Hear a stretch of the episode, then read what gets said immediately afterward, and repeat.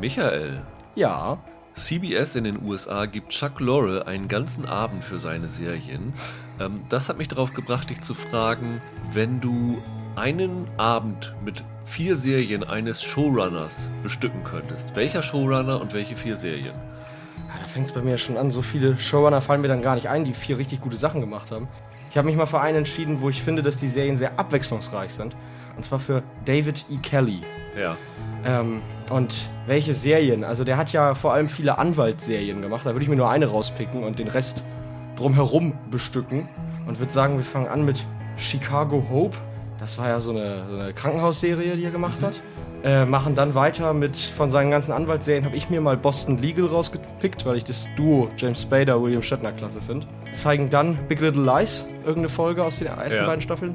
Und dann hat er ja noch dieses Mr. Mercedes gemacht, das auf Starsplay, glaube ich, läuft, ne? Ja. Genau, das ist auf einem Stephen King-Roman basiert, das ich auch richtig klasse fand. Da hast du vier unterschiedliche Genre, auch sehr unterschiedliche Tonalitäten, aber immer derselbe Typ dahinter. Ja. Und das könnte ein sehr abwechslungsreicher Serienabend sein.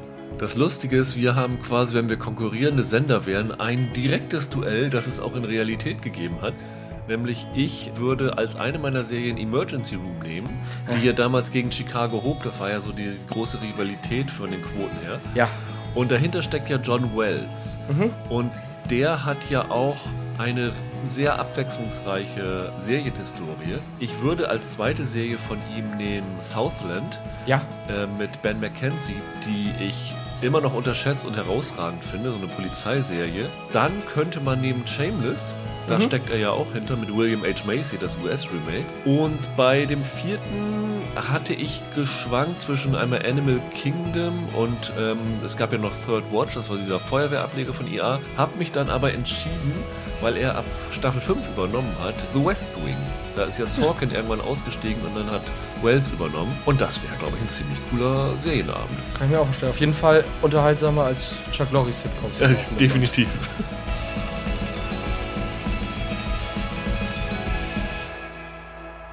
Hallo und herzlich willkommen zu einer neuen Ausgabe von Serienweise. Mein Name ist Rüdiger Meier und ich begrüße heute herzlich Michael Hille. Hallo. Wir haben ja letzte Woche noch nicht ganz genau gesagt, was wir machen wollen, aber es hat sich dann doch ergeben, da irgendwie in diesen Wochen so das Angebot, was große, tolle Serien angeht, relativ gering ist, also Ja. bis so Mitte Februar ist es irgendwie ein bisschen mau, dass wir heute dann zwei Serien nachholen, die letzte Woche gestartet sind, nämlich zum einen Fate the Wings Saga, die bei Netflix läuft, und zum anderen Star Trek Lower Decks, die Animationsserie, die bei Amazon Prime bei uns zu sehen ist. Und dann haben wir gedacht, äh, weil uns Jörg auf Twitter angeschrieben hat und gefragt hat, ob wir nochmal abschließend über Discovery Staffel 3 sprechen wollen, weil wir ja nach vier Folgen die Coverage aufgegeben hatten, weil uns das nicht so gefallen hat, dass wir das dann einfach mit Lower Decks verbinden und so über den Star Trek Kosmos allgemein vielleicht nochmal sprechen. Ich habe extra gestern äh, den ganzen Tag neun Folgen von Discovery durchgebinged. Du Irrer. Und äh, bin jetzt also völlig bereit dafür. Aber beginnen wollen wir mit Fate the Wings Saga. Ist, wie gesagt, am letzten Freitag oder am vorletzten jetzt, weil wir am, am Montag erst kommen, bei Netflix gestartet. Sechs Folgen auch nur, was sehr, sehr wenig ist. Basiert auf einer Animationsserie namens Wings Club. Hast du die mal gesehen, Michael? Nur ausschnittsweise und auch nur mehr so zufällig. Also mich hat es nicht tatsächlich richtig interessiert damals, aber ich habe mal so einzelne Folgen davon, würde ich sagen, kenne ich. Ich habe tatsächlich da mal so, ich glaube, in das große Finale der ersten Staffel reingeguckt, um A zu sehen, ob sich das inhaltlich deckt mit der Serie, was es nicht tut, und B, um überhaupt mal so einen Eindruck davon zu bekommen, wie es aussieht, was das für Figuren sind und alles. Es ist, glaube ich, eine Serie gewesen, die in erster Linie auf Mädchen ausgelegt gewesen ist, ne? Ja, ja, auf kleine Mädchen, würde ich sagen. Also es, es geht ja halt um Feen, die mit ihren ja, Superkräften die Welt vor verschiedenen Bedrohungen retten in der Serie. Ja. Und diese Netflix-Adaption, die glaube ich eine Live-Action-Adaption von der Serie ist, glaube ich, schon fast seit, weiß ich nicht, fünf oder zehn Jahren in Arbeit. Ja, ja, ich habe da auch schon ewig von gehört gehabt. Und jetzt haben sie es dann halt umgesetzt. Also erinnert hat mich das Ganze an Chilling Adventures of Sabrina, weil da ja so eine Sitcom Handlung oder Idee genommen ist und da ist es in Horror verwandelt worden, also in so ähm, erwachseneren Stoff, Female Empowerment und sowas alles. Und das hier ist ja auch deutlich erwachsener. Also ich glaube, die Zielgruppe von Fate the Wings Saga sind die Mädchen. Mädchen, die mit der Zeichentrickserie aufgewachsen sind und die jetzt quasi zehn Jahre älter sind und sozusagen, um zu reflektieren, den Alterungsprozess der Fans von damals, wie sie heute denn so eine Serie wahrnehmen würden. Ja, genau. Also die Hauptfigur ist eine se- 16-Jährige namens Bloom, Bloom Peters, die auf so ein, ja, ist es ein Internat, eine Uni, so, so eine, so eine Feen-Uni Ja. kommt, wo allerdings nicht nur Feen ausgebildet werden, sondern auch sogenannte, ich glaube, Specialists nennen sie sich, ne? Genau. Das sind so, so Kämpfer, die das Reich gegen Bedrohung verteidigen. Also Genau. die keine besonderen äh, magischen Fähigkeiten haben, aber die halt gut kämpfen können. Ja. Ich glaube, in der Trickserie war es so, dass die Specialists alles Männer waren. Genau. Hier haben sie es aktualisiert, so dass auch bei den Kämpferinnen äh, Frauen oder Mädchen dabei sind und auch bei den Feen Jungs dabei sind. Im Grunde ist diese erste Staffel so ein bisschen wie der erste Harry Potter Film, ne? Ja, also, also nicht so kindlich, aber vom, vom Prinzip Vom muss es so Prinzip ähnlich her, ne? sein. Ja. Genau. Eine junge Person kommt an eine Schule, muss sich an ihre Fähigkeiten gewöhnen, kommt sich sehr minderwertig vor, weil alle irgendwie das viel besser unter Kontrolle haben. Und dann gibt es eine Bedrohung, die äh, abgewendet werden muss. So, ohne magische Kräfte lief so auch meine Schulzeit. Aber ja, du Ja. hast schon recht. Das ist ganz klassischer Young Adult Fantasy. Das ist ja die Frage, wer, wer war denn dein Endgegner in der Schule? Kein Kommentar an der Stelle. Ähm, der Endgegner in dieser Serie sind zumindest äh, Kreaturen, die nennen sich The Burnt Ones, also die Verbrannten. Die tauchen auf. Sie wirken so ein bisschen wie, wie die Dementoren bei Harry Potter vielleicht. Ähm, oder die Nazguls bei Ja, Herr, Herr der der Ringe. Ringe. Ähm, nur, dass sie komplett verbrannte Haut haben und du nicht genau weißt, wo sie, wo sie herkommen. Ja. Und die bedrohen halt diese Welt. Also es ist gedacht worden, dass die vor Wink Wink 16 Jahren, also genau äh, als die Bloom geboren worden ist, ähm, ausgerottet wurden. Und jetzt tauchen auf einmal wieder welche auf und bringen diese, ich glaube, Otherworld heißt es, ne? genau. äh, in große Aufruhr und versetzen die Schulleiterin in Panik und den, ja, was ist seine Funktion? Headmaster ist- heißt er nämlich, glaube ich, ne? Saul Silver. Hast du den erkannt, den Schauspieler? Nee. Der wird gespielt von Robert James Collier, der, ich weiß nicht, hast du mal Downton Abbey gesehen? Hab mal reingeguckt, ja?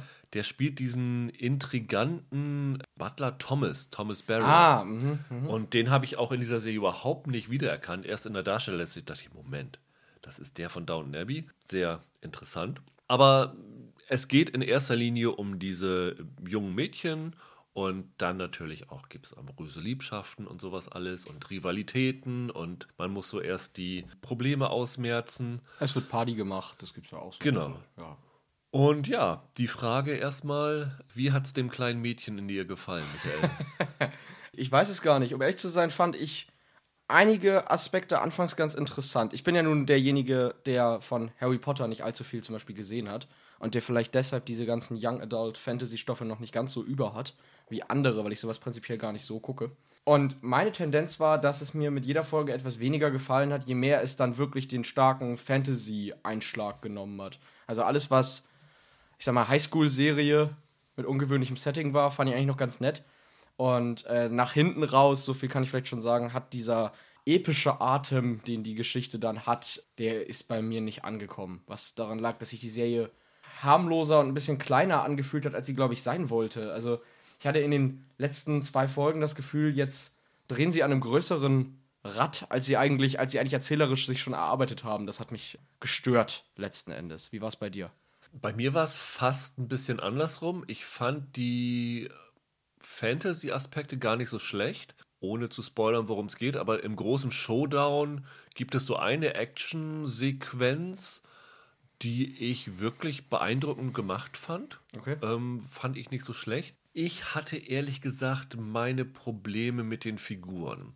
Und das ist meistens noch viel fataler, als wenn die Geschichte nicht stimmt. Äh, Sie endet mit einem Cliffhanger, der so aussieht, dass es wahrscheinlich eine zweite Staffel geben wird. Also Denke ich auch. bei Netflix kann man ja mittlerweile davon ausgehen, wenn es um Cliffhanger geht, geht es eigentlich weiter. Außer bei La Revolution, was man hier nochmal kritisch anmerken darf, die sie nach diesem äh, großartigen Cliffhanger gecancelt haben. Da bin ich immer noch pissig drüber. Zu Recht. Aber ähm, hier glaube ich schon, dass das, ich meine, äh, wer gesehen hat, wie die Bridgerton-Zahlen waren, so Stoffe für Frauen und für Mädchen, sind ja im Moment dann doch eine ziemliche Erfolgsnummer für Netflix. Also es wird wohl weitergehen. Du kannst davon ausgehen, dass diese Figuren noch weiter ausgearbeitet werden, aber ich finde, man muss in der ersten Staffel schon ein bisschen mehr bieten. Und ich habe das Gefühl, dass viele Charaktere, dass ich die noch nicht so richtig kennengelernt habe. Also sie sind natürlich anfangs allesamt diese, lass mich mal sagen, typischen Teenie-Charaktere. Ne? Also du hast den gut gelaunten Sunny Boy, du hast die coole Labertasche, wenn man das mal so sagen darf, du hast die arrogante das Teenie Girl, ja. das alle von oben herab betrachtet. Lass uns die doch mal gleich in, in Namen fassen, damit ja. die äh, Hörer nicht so im Nebel stehen. Also die Bloom, diese Hauptfigur, mhm. rothaarig, ähm, gespielt von Abigail Cohn, die ist eine Feuerfee, heißt es, glaube ich. Also ja. sie kann Feuer kontrollieren. Das ist so eine, die passt noch nirgendwo rein, bisschen rebellisch, die mhm. ist aber auch ein bisschen äh, naiv, vielleicht kann man sagen, ja. stellt sich ein bisschen dumm an. Dann gibt es Stella, gespielt von Hannah van der Westhuizen. Die ist eine Lichterfee und ist, wie sich dann in der Mitte der Staffel rausstellt, eine Prinzessin, also kommt aus vielleicht dem bedeutendsten Feenkönigreich, würde ich so sagen. Klang zumindest so, ja. Das ist so diese, ja, bei Mean Girls das, was Rachel McAdams ja, war. Genau. Also so ein, so ein, so ein, so ein nicht so ein Bully, aber so ein. Ja, die, die von äh, oben herab. So ein Miststück, genau. Genau. Dann gibt es Aisha, mhm. gespielt von Precious Mustafa. Die ist eine Wasserfee, wohnt im gleichen Zimmer. Also die, die, die Feen wohnen alle in so einem größeren WG, aber die beiden sind in einem Zimmer. Ist die einzige Schwarze von denen, also von dieser Clique. Und die ist so ein bisschen introvertierter, das ja. Ganze. Also die hat quasi in so klassischen Teenie-Stoffen so die Angsthasenrolle, ist aber nicht tatsächlich ängstlich, sondern es geht mehr darum, dass sie quasi unsicher ist, vielleicht. Und ist so vielleicht echt so ein bisschen auch die angepassteste von ja, denen. Ja, das schon, auf jeden Fall. Dann hast du Terra, gespielt von Elliot Salt. Das ist eine Earth Fairy im Englischen, Erdfee. Ja, also ist halt dann dem Element. Genau, also die kann so Pflanzen und sowas genau. kontrollieren. Und die Naturfee vielleicht, ne? Genau. genau. das im Deutschen. Ist ein bisschen pummeliger und ist die Tochter von einem Lehrer an dieser Schule. Mhm. Ist ein bisschen anstrengend, redet sehr viel. Genau, das ist die klassische Dauer. Genau. Labertasche. Und die letzte in dieser Fünfer-Clique ist Musa, gespielt von Elisha Applebaum. Das ist eine Mind Fairy, die also die Gefühle von allen anderen lesen kann und äh, aus diesem Grund auch so ein bisschen zurückgezogen ist. Sie ist so ein bisschen das, das Emo-Girl in dieser Gruppe, ja. kann man sagen. Auch mit ja. ihren Kopfhörern, die sie dann trägt, ja. damit sie halt die Gefühle von den anderen nicht immer ungefiltert auf sich einprallen lassen muss. Und das ist so die Clique. Dann gibt es natürlich noch den Jock, den süßen Jungen, genau. Sky, gespielt von Danny Griffin. Das ist der Ex-Freund von Stella, der sich dann in Bloom ein bisschen verguckt, was natürlich zu Konflikten innerhalb der Gruppe führt. Und der ist auch ein Krieger. Also und der ist genau, das ist so ein Specialist, richtig? Genau. Dann gibt es noch einen anderen Specialist, Riven, gespielt von Freddy Thorpe. Das ist der klassische Bully, genau. der auf die anderen äh, Schüler einhackt. Ganz besonders Dane, gespielt von Theo Graham, der ist ja von den Specialists der Schwarze und man weiß es nicht. Also es wird immer so getan, als ob er schwul ist und deswegen wird er dann halt von dem Riven gemobbt. Und das sind so diese klassischen Highschool-Figuren, die man eigentlich jeder Highschool-Serie kennt. Ja, ja, wären sie keine Feen, dann könntest du sie beliebig durch irgendwelche anderen Figuren ja. aus anderen Serien ja. ersetzen. Ja, ja, das ist schon richtig. Bisschen schade ist, finde ich, dass die meisten von denen in der Staffel, es sind auch nur sechs Folgen, nicht die allergrößte Entwicklung machen. Das war mein, mein Problem mit dem, warum ich sagte, ich habe die nicht wirklich kennengelernt. Also diese Stella zum Beispiel, die macht zwar so eine Art Wandlung durch, das kann man vielleicht verraten, ja aber das ist halt so von 0 auf 100 plötzlich. Also ich fand, das ging sehr schnell. Die ist schlagartig, ist sie nicht mehr so die mega eingebildete Tussi, nenne ich es jetzt mal. Das kam viel zu schnell und habe ich irgendwie der Figur nicht abgekauft. Das ist tatsächlich ein Problem. Also, dass es schon sehr schematisch ist, was die Figurenkonstellation angeht. Es gab ein wenig Kritik an der Serie im Netz daran, dass mit einigen Figuren Whitewashing betrieben sein soll. Ja. Also zum Beispiel die Musa äh, in der Comicvorlage asiatisch angehaucht. Ja. Hier überhaupt nicht. Und im, im Comic gab es eine Fee namens Flora. Die wird hier durch ihre Cousine ersetzt. Das ist die Terra, Genau. die quasi die gleichen Fähigkeiten hat. Und die Flora war ähm, Lateinamerikanisch. lateinamerikanisch. Ähm, die Terra ist halt irisch, so grob. Also. Und da kann man natürlich immer wieder argumentieren, es sind keine historischen Figuren. Ein bisschen Freiheit muss man den Leuten auch lassen. Es ist nicht direkt ein Sequel, sondern eine Ja. lose Adaption. Ja. Aber dann muss man auch die Figuren, die dann halt ein bisschen für Diversität sorgen, wie zum Beispiel die Aisha oder den Dane, besser ausarbeiten. Das finde ich auch. Und ich finde, das sind die beiden Figuren, die, no pun intended, am blassesten bleiben in dieser Mhm. Serie. Weil ich weiß bis jetzt nicht, was die Aisha soll, was die Aisha ist.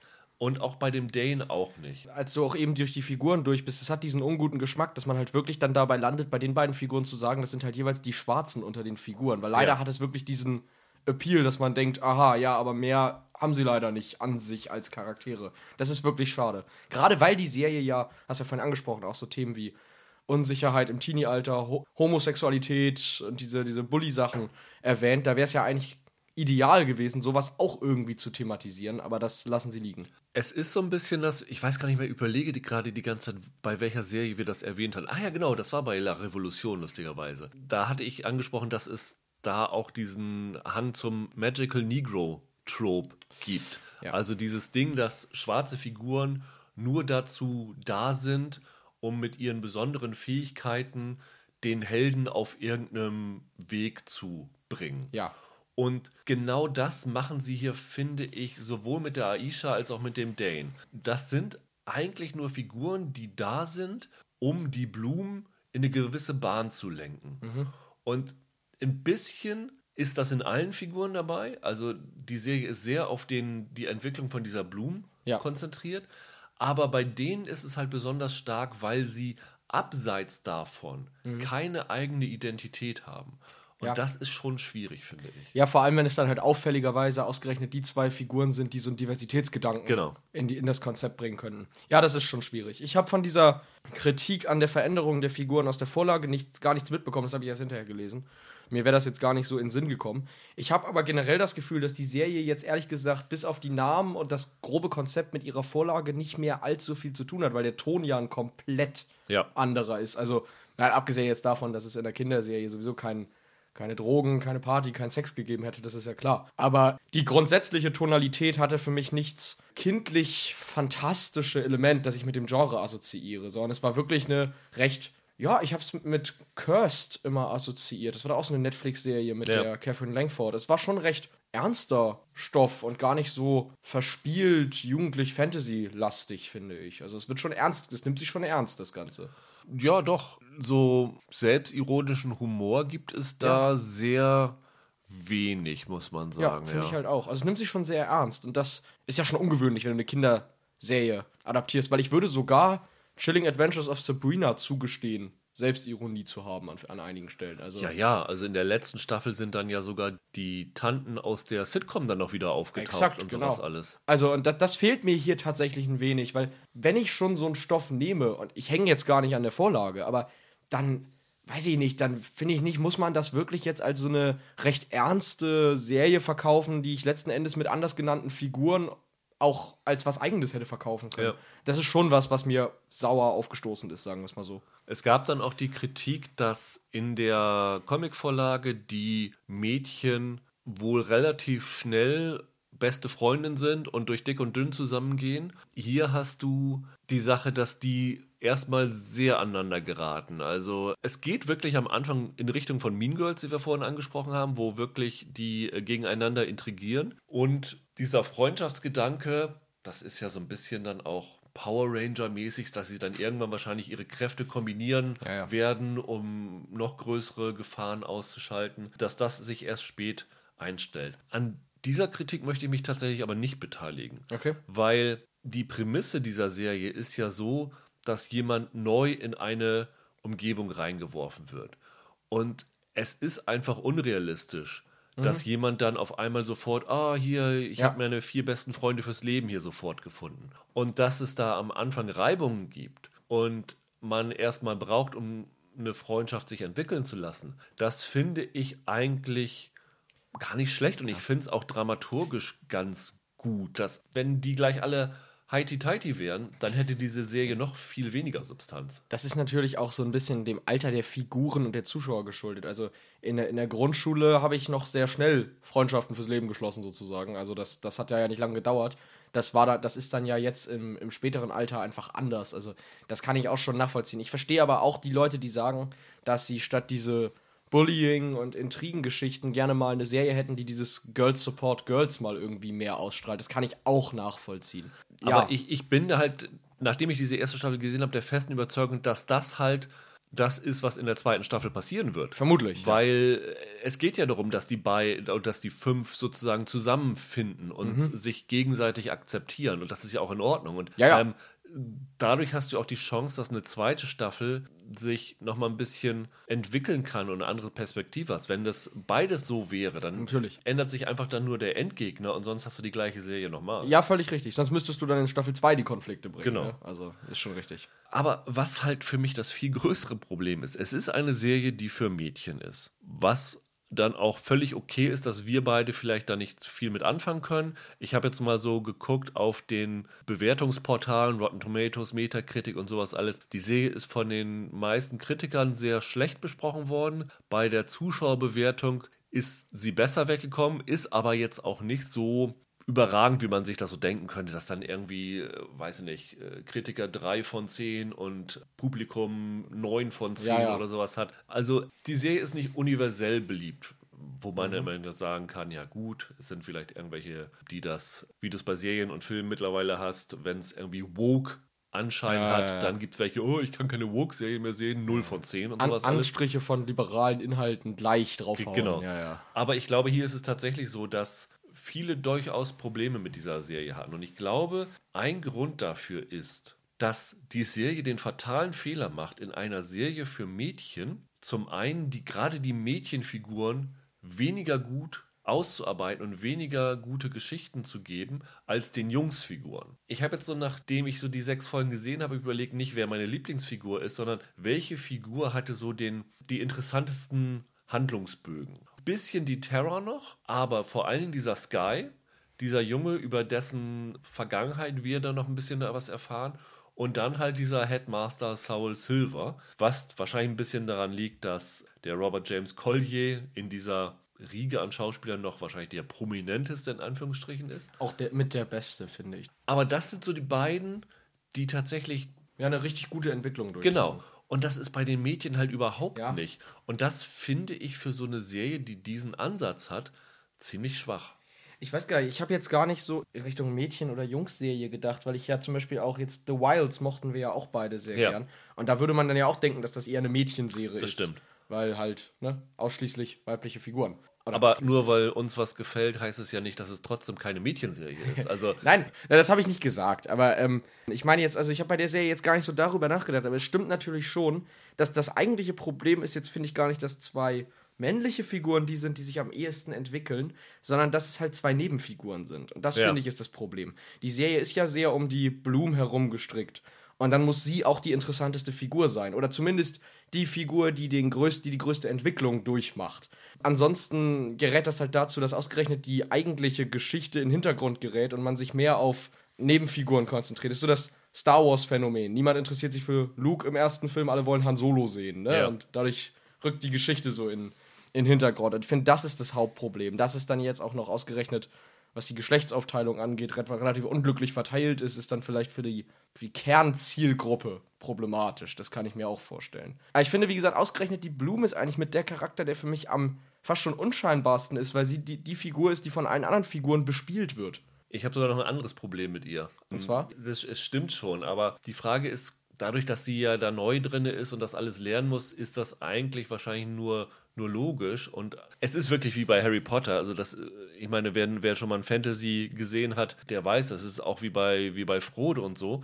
Es sind am Ende natürlich die Hauptfiguren diejenigen, die in dieser Welt die mächtigsten. Sagen wir mal, die das Naja. Potenzial haben, zu den mächtigsten in dieser Welt zu werden. Aber das Problem in dieser Bloom ist, ich habe selten eine Figur in einer eine Hauptfigur in einer Serie gehabt, die mich dermaßen aufgeregt hat und die ich dermaßen unsympathisch fand. Du meinst, weil sie teilweise sich einfach extremst doof anstellt. Die stellt sich extrem Ja, dumm an. das stimmt. Also das ist wirklich Dummheit, wie es nur in Serien gibt. Dann wandelt sie dann alleine weg und begibt sich in Gefahr und dann wird das nachher natürlich äh, irgendwie versucht, eine Rechtfertigung dafür zu bringen, warum sie sich so zu verhalten hat.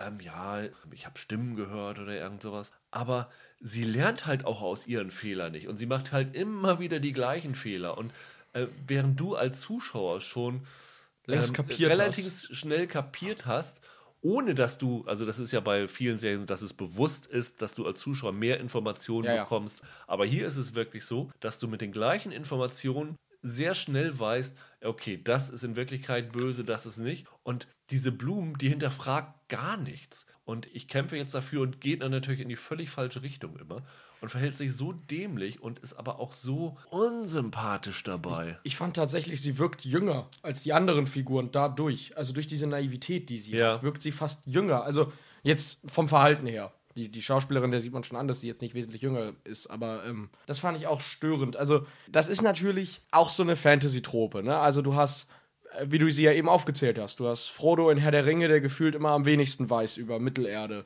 Du hast, weiß nicht, Neo in Matrix, der das alles erst lernen muss. Aber die Gefahr besteht natürlich, dass du eine Figur hast, bei der du irgendwann denkst, jo Mädel, jetzt hör doch mal zu vernünftig und pass mal auf ein bisschen, weil du, du stellst dich halt gerade extrem bescheuert an. Und das, Ja. ja, das ist schon ein Problem, das stimmt. Ich meine, die Abigail Cohen, die kann eigentlich mehr. Die war ja dann auch bei Chilling Adventures of Sabrina. Die Dorcas, das ist diese, diese Dreier-fiese Mädchengruppe da gewesen mit Genau. der Prudence zusammen. Die wird dann hier so als, ja, was sie ist, wollen wir nicht verraten, aber sie ist ja in den USA aufgewachsen. Ja. Hast du übrigens verstanden, wo diese Schule sein soll? Fällt mir da gerade so ein? Nee. Nee, ich glaube, wird das gesagt? Wo das Nee, liegt? aber das, das war so bizarr. Also ge- gedreht worden ist die Serie ja in Irland. Ja.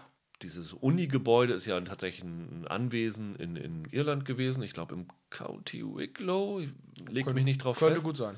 Aber in der Serie wird ja nicht gesagt, wo es ist. Das Bizarre ist aber, irgendwann gibt es ein Gespräch zwischen Bloom und, ich weiß nicht, ob es Aisha oder Stella war. Da äh, sagt sie davon, wie schwierig das ist, äh, das gegenüber ihren Eltern aufrechtzuerhalten, weil die Eltern glauben, sie ist an einem Internat in der Schweiz. Und sie sagt immer, sie rufen immer um 9 Uhr Schweizer Zeit, 9 Uhr morgens an, aber da ist es bei uns ja 2 Uhr. Das heißt, Ja. sieben Stunden zurück hinter der Schweiz. Ja. Wenn du das hinkriegst, dann müssten sie irgendwo mittlerer Westen, USA so in dem, in dem Bereich sein, was ich irgendwie sehr bizarr fand, da so eine Angabe reinzubringen. Also es scheint ja dann doch irgendwie in der realen Welt zu sein. Es gibt dann ja auch noch so eine Barriere, Ja. so, so ein Kraftfeld, das überwunden wird. Das ist offensichtlich, um diese Schule zum einen vor Gefahren zu schützen, zum anderen aber auch vor Menschen geheim zu halten. Ne? Genau, dass die Außenwelt nichts weiß. Ja, das finde ich irgendwie schräg, das dann äh, mit so einer Angabe zu verorten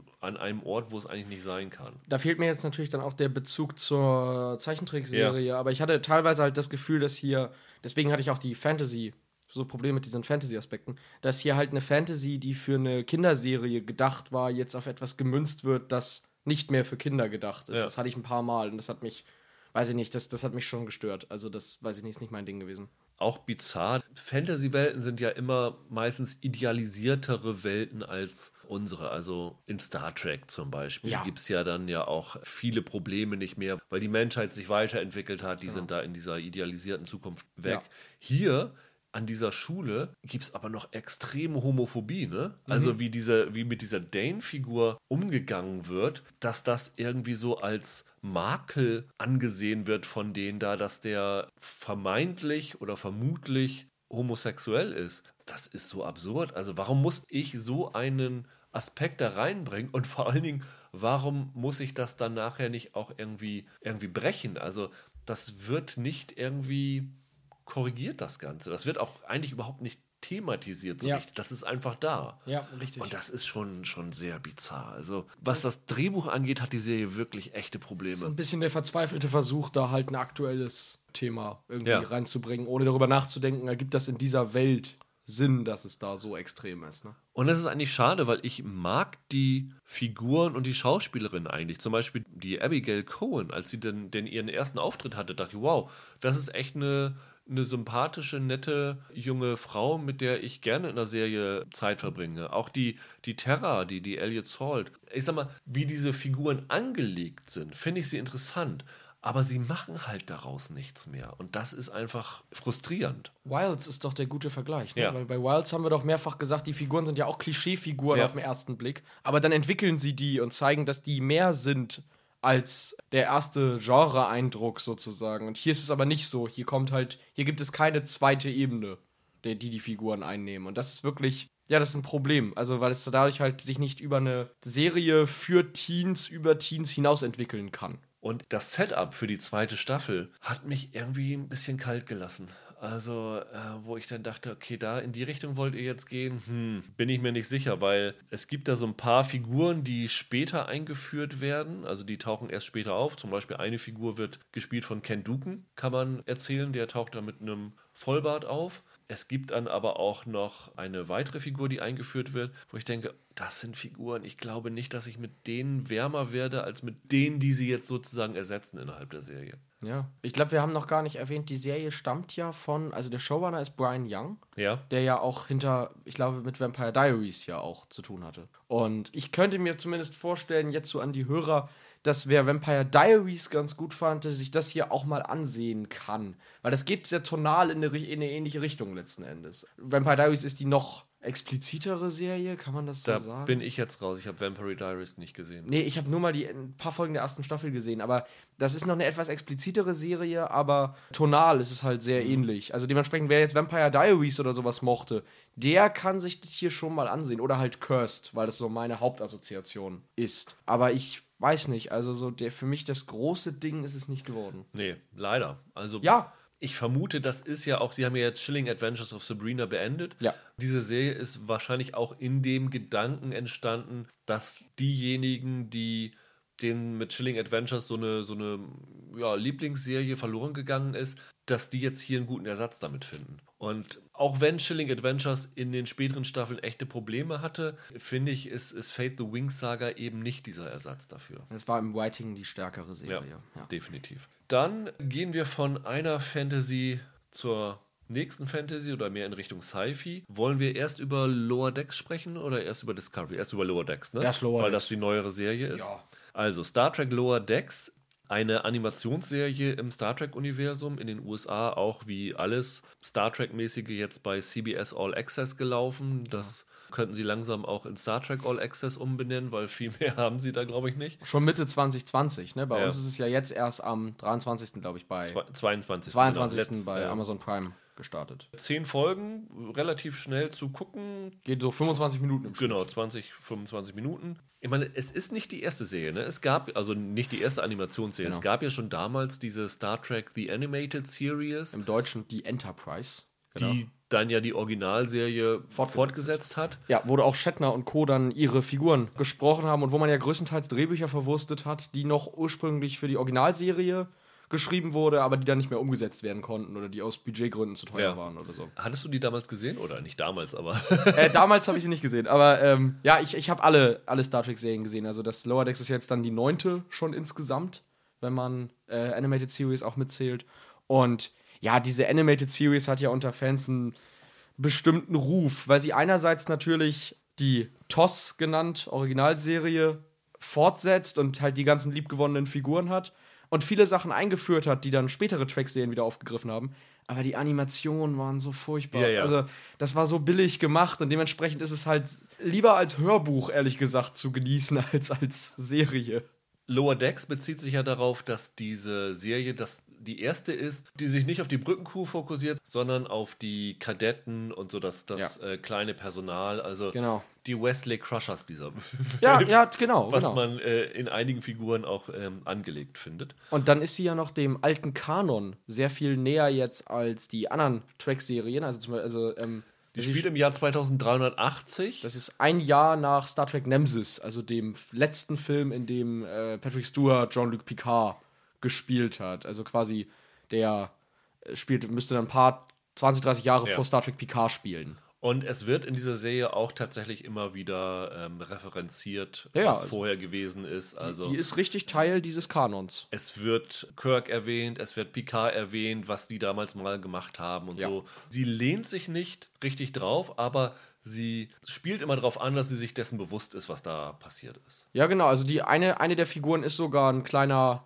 Track-Nerd, muss man Ja. eigentlich sagen, und kennt die ganzen Geschichten in- und auswendig. Das nutzen sie immer wieder für humoristisches Potenzial. Und genau wie du sagst, es geht diesmal um die Kadetten und nicht um die, um die Offiziere. Und äh, die Serie heißt ja dann auch Lower Decks, was ja auch eine Anspielung an eine Folge aus The Next Generation ist, mit Picard damals die Serie, wo es auch eine Folge gab, die im Original Lower Decks hieß. Ja. Und die damals das Gimmick hatte, dass sie halt auch mal eine Folge aus der Sicht der Leute gezeigt haben, die man sonst in Star Trek immer nur im Hintergrund rumlaufen sieht. Und ich glaube, es liegt auch daran, früher auf Schiffen war es doch so, dass das einfachste Personal ganz unten unter der Wasserlinie Genau. geschlafen hat, während äh, der Kapitän hinten im Heck in seiner Kajüte war. Was hier auch gleich am Anfang gezeigt wird, ne? Da zeigt eine Figur so eine Karte von dem Schiff, die sind auf der USS Cerritos. Ja. Und da zeigt sie auch, die, die Brückenoffiziere sind da oben und zeigt oben auf die Brücke und wir sind, und dann fährt der Finger ganz runter auf der Karte. Da unten, da schlafen wir. Ja, ja. Und die Hauptfigur ist Brad Bäumler, gesprochen im Original von Jack Quaid aus The Boys. Mhm.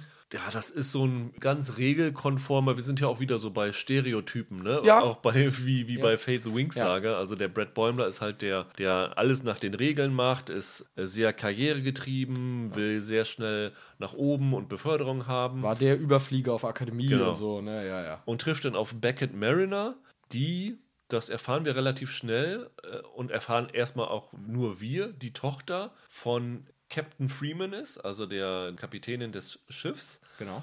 die aber genau das Gegenteil von dem Bäumler ist, nämlich die bricht jede Regel und Genau. hält sich an nichts und rebelliert so gegen ihre Mutter vor allen Dingen. Genau. Aber wie du sagst, ohne dass es irgendwer anders auf dem Schiff weiß. Also es Genau. weiß wirklich nur Captain Freeman, logischerweise, dass das ihre Tochter ist, sonst weiß es da niemand. Ich bin mir noch nicht mal sicher, ob es überhaupt in der Sternenflotte irgendwer weiß, ob sie das nicht total geheim gehalten Ja, haben. genau, genau. Dann gibt es noch Devana Tandy, das ist eine von, von Orion. Und, und das ist die, die du angesprochen hast, die halt diese, dieser große Starfleet-Fan ist, die äh, die ganze Historie weiß. Und Die kommt auch tatsächlich, ist quasi unser In in diese Welt. Die kommt neu dazu in der ersten Folge, das kann man, glaube ich, sagen. Die kommt neu auf die USS Cerritos, die anderen Figuren sind ja schon da. sie ist dann das, was die Terra bei Fate the Wings Saga war, die, die ständig redet, die ganz fröhlich ist und völlig übertrieben ist. Ja.